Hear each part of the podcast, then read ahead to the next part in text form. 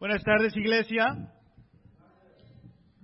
A los que nos visitan, mi nombre es uh, Martín Chaires y tengo el privilegio hoy de introducir a una hermana de una hermana iglesia. Uh, ella se llama Shirley Ramírez, que está aquí con nosotros.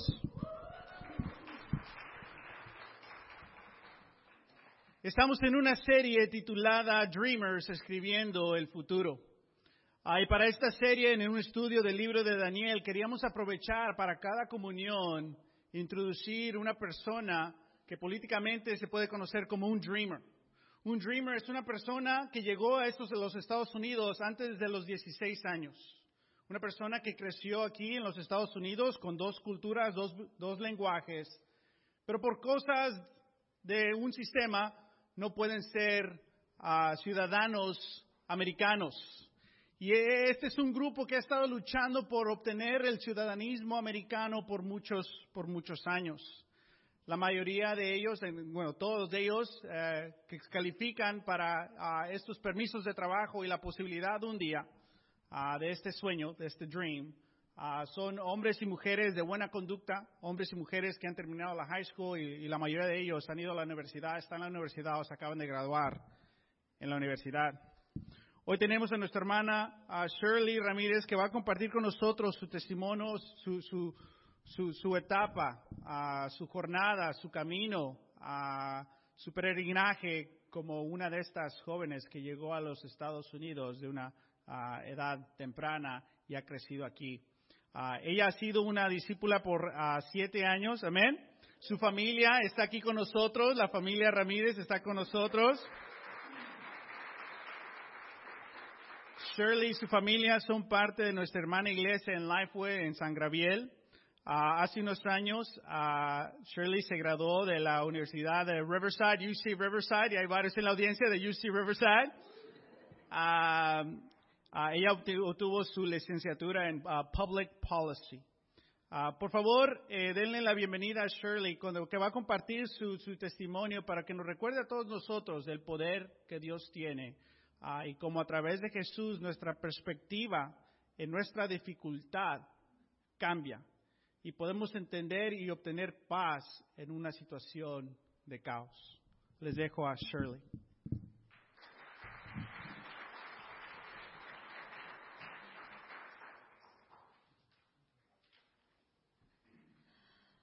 Bueno, hola, como dijo Martín, me llamo Shirley.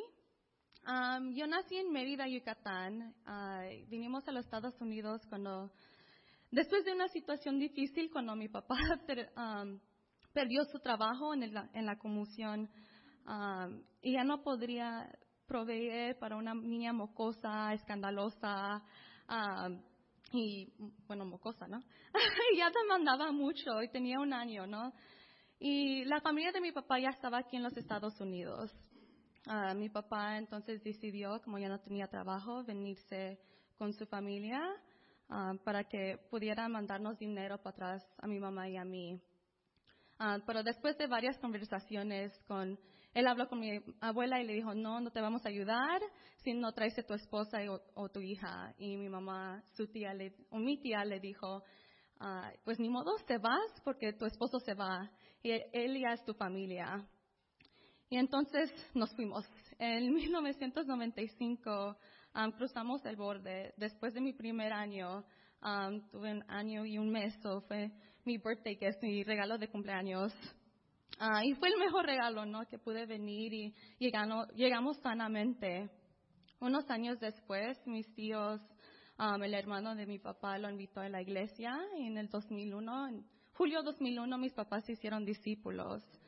Um, entonces yo crecí en la iglesia, yo crecí sabiendo de Dios y sabiendo su plan y sabía que era gran y maravilloso, um, pero no conectaba con, su plan o no entendía. Yo, yo de, siempre he sabido, sabido, que nací en México um, y como crecí en el este de Los Ángeles, miraba que todos eran tenían el mismo color piel que yo, entonces yo pensaba todos son mexicanos, todos están en la misma situación. Um, hasta que tuve como un reality, check, uh, donde estábamos en el taller de mi papá y estábamos viendo la tele y vi que había unos papás que estaban deportados. ah, y dejaron a sus hijos no abandonados, los tuvieron que dejar en el foster system. Y en ese momento inocente que fui, le volteé a mi mamá y le digo, Mom, ¿qué va a pasar si ustedes se van y, y qué va a pasar conmigo, con Kevin? y dice, pues Shirley, te vas con nosotros. Y yo estoy como en shock y me puse a llorar porque no entendía. Y en ese momento se, se me vino la realidad que yo estaba en la misma situación que mis papás, que yo también me tendría que ir, que yo no, yo no era deseada aquí en los Estados Unidos. y eso fue como en el séptimo grado. Y realicé y empecé a pensar, like, desde el primer grado he querido ser doctora y querer, ir a la universidad y querer estudiar medicina. Y, entonces me puse a pensar, no voy a poder pagar por todo eso. Se me va a ser muy difícil poder pagar. Y aunque mis sueños todavía están aquí, se van más lejanos. y aunque aún un día los podré lograr, va a pasar muchos años hasta que lo pueda lograr. Entonces, eso tenía, tenía unos 12 años y me puse a pensar, ok, si me voy, si me voy yo con mis papás, se quedan mis hermanos. Mi hermano tiene unos nueve años, mi hermana apenas un año, se quedan ellos, ¿quién, quién los va a cuidar? O si, peor, si me quedo yo con ellos, yo no los puedo cuidar, tengo 12 años. y me entró el miedo que en cualquier momento mi vida podía cambiar completamente. Ir a un lugar que no conocía, entonces la carga que tuve en, el séptimo grado de que mi vida va a cambiar, puede cambiar completamente. Entonces, aunque podría lograr mis metas, iba a ser, no iba a ser fácil porque soy indocumentada. Y les preguntaba a mis papás que cómo íbamos, íbamos a pagar la colegiatura y nada más me decían, tienes que tener fe o algo va a pasar o vamos a ganar el dinero, pero algo, vas a ir a la universidad. Um, y como tenía mis teen mentors o mis pre-teen mentors, le preguntaba, y era la misma historia cada semana de cómo lo voy a pagar, cómo voy a ir, porque estoy tratando tan duro si no voy a poder ir. Y me decían, ni modo, tienes que confiar en Dios, tienes que orar. Y me dice, y ahorita no te tienes que preocupar, tienes 12 años. Um, preocúpate en unos 5 años, en, en el futuro. Um, entonces, desde el séptimo grado tengo esa carga. Um, y mi papá me decía, pues, tienes que ser la mejor de la mejor y tienes que competir con todos los demás. Y, y no podía, intentaba y lo intentaba y no lo podía lograr. Um, era buena estudiante y gané buenas calificaciones, pero no era suficiente en mis ojos, ¿no? Uh, y después a los, a los 15 años Um, en el 2010 me hice discípula en el segundo año de high school. Uh, y en ese momento tenía que confiar en Dios, que ya me lo voy a terminar, ya él, él, tiene un plan por mi vida y Él me va a cuidar. Y entonces confiar en Él siempre fue mi batalla. Um, y cuando ya era tiempo de aplicar a las escuelas, um, en el 2011-2012 pasó el Dream Act que nos daban la oportunidad de ganar um, becas um, para pagar la escuela. Y en ese momento estuve en shock que, wow, ¿cómo conoce, cómo, conoce Dios mis deseos?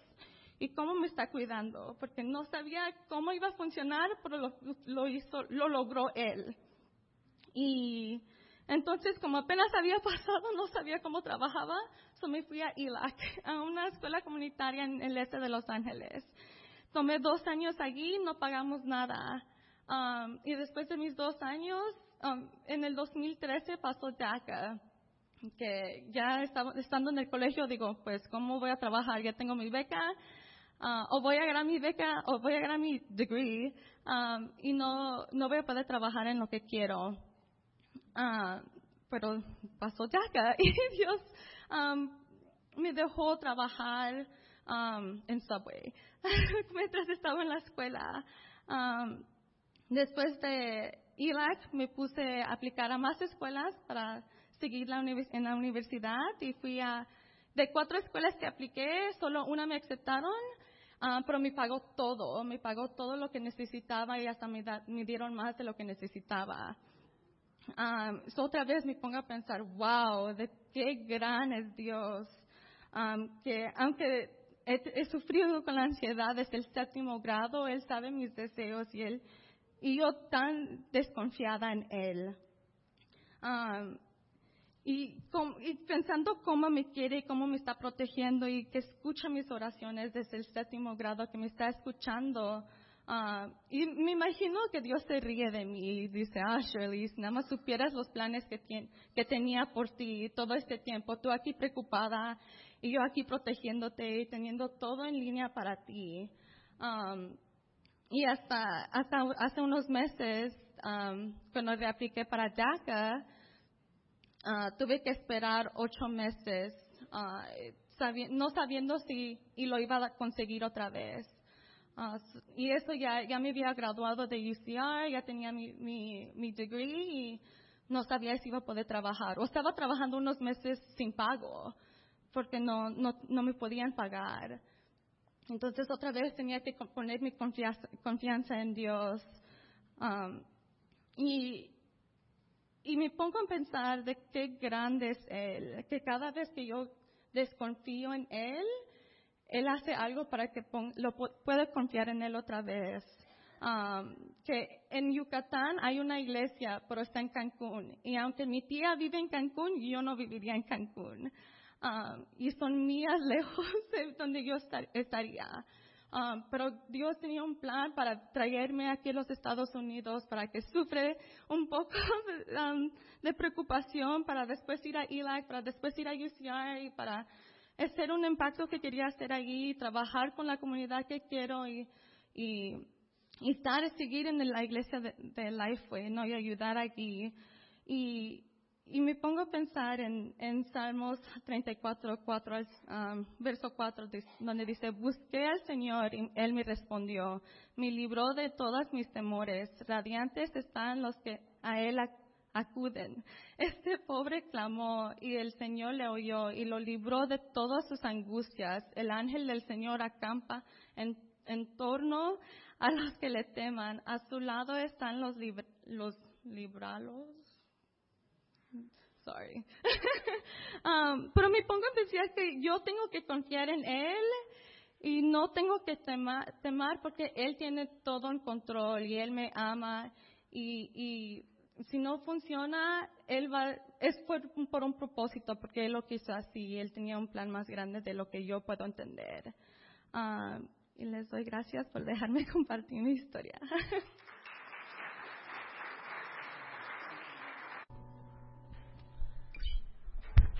Amén.